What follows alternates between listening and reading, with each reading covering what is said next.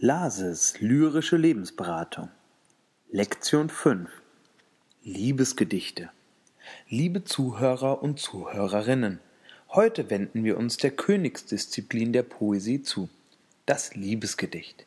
Ich bin mir sicher, dass Poesie einzig aus dem Grund erfunden wurde, damit sich Menschen auf eine schöne Art und Weise sagen können, dass sie sich lieben. Das mächtige Gefühl der Liebe lässt sich von den Zeilen auf dem Papier kaum bändigen und strömt zwischen allen Buchstaben hindurch auf den Leser zu, durch seine Augen, sein Hirn und letztlich ins Herz. Aber ich schweife ab. Schließlich wollen wir uns hier nicht von der Schönheit der Poesie mitreißen lassen, sondern konzentriert der Frage nachgehen, wie man Liebesgedichte in der täglichen Pflege einsetzen kann. In der Printausgabe der Psychpflege heute finden Sie unter der Rubrik Lases lyrische Lebensberatung eine Anleitung zum Vortrag des Gedichtes Was es ist von Erich Fried. Dabei geht es besonders um die Umstrukturierung von Gedichten, um den eigenen Vortrag und das Verständnis der Zuhörer zu erleichtern. Durch das Einfügen von neuen Zeilen und das Wiederholen von bestimmten Teilen des Gedichtes kann das Liebesgedicht gemeinsam vorgetragen werden. Und gerade bei Liebesgedichten ist dieses gemeinsame Erleben besonders wichtig. Allein in seinem Zimmer ein Gedicht über Zweisamkeit zu lesen, finde ich äußerst deprimierend und weckt statt froher Hoffnung und Erinnerung nur Sehnsucht und Traurigkeit. Deswegen sage ich, frisch an die Romantiker, Liebesgedichte für alle. Ein schöner Einstieg in die wunderbare Welt der Liebeslyrik ist Der Schmetterling von Wilhelm Busch.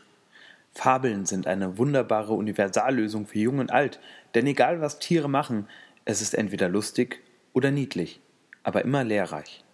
So kann dieses Gedicht auch katastrophal enden, ohne den Zuhörer traurig zu stimmen. Es geht so. Sie war ein Blümlein, hübsch und fein, hell aufgeblüht im Sonnenschein.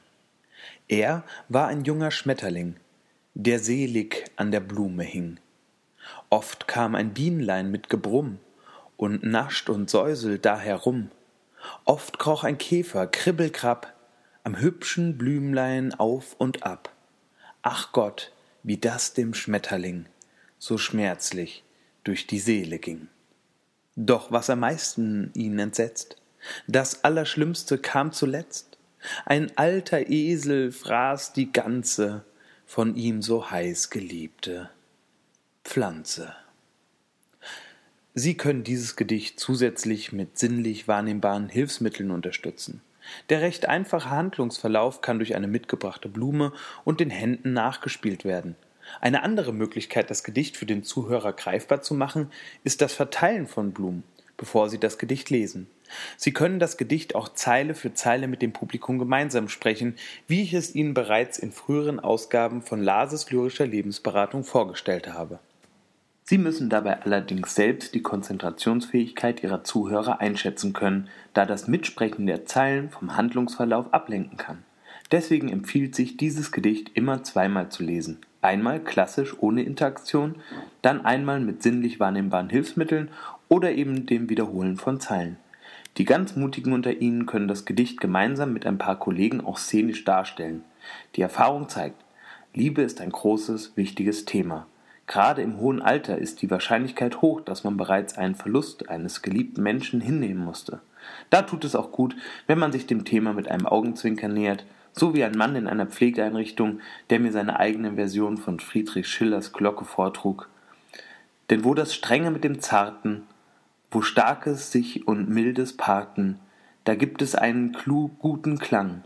Drum prüfe, wer sich ewig bindet, ob sich nicht doch was Besseres findet.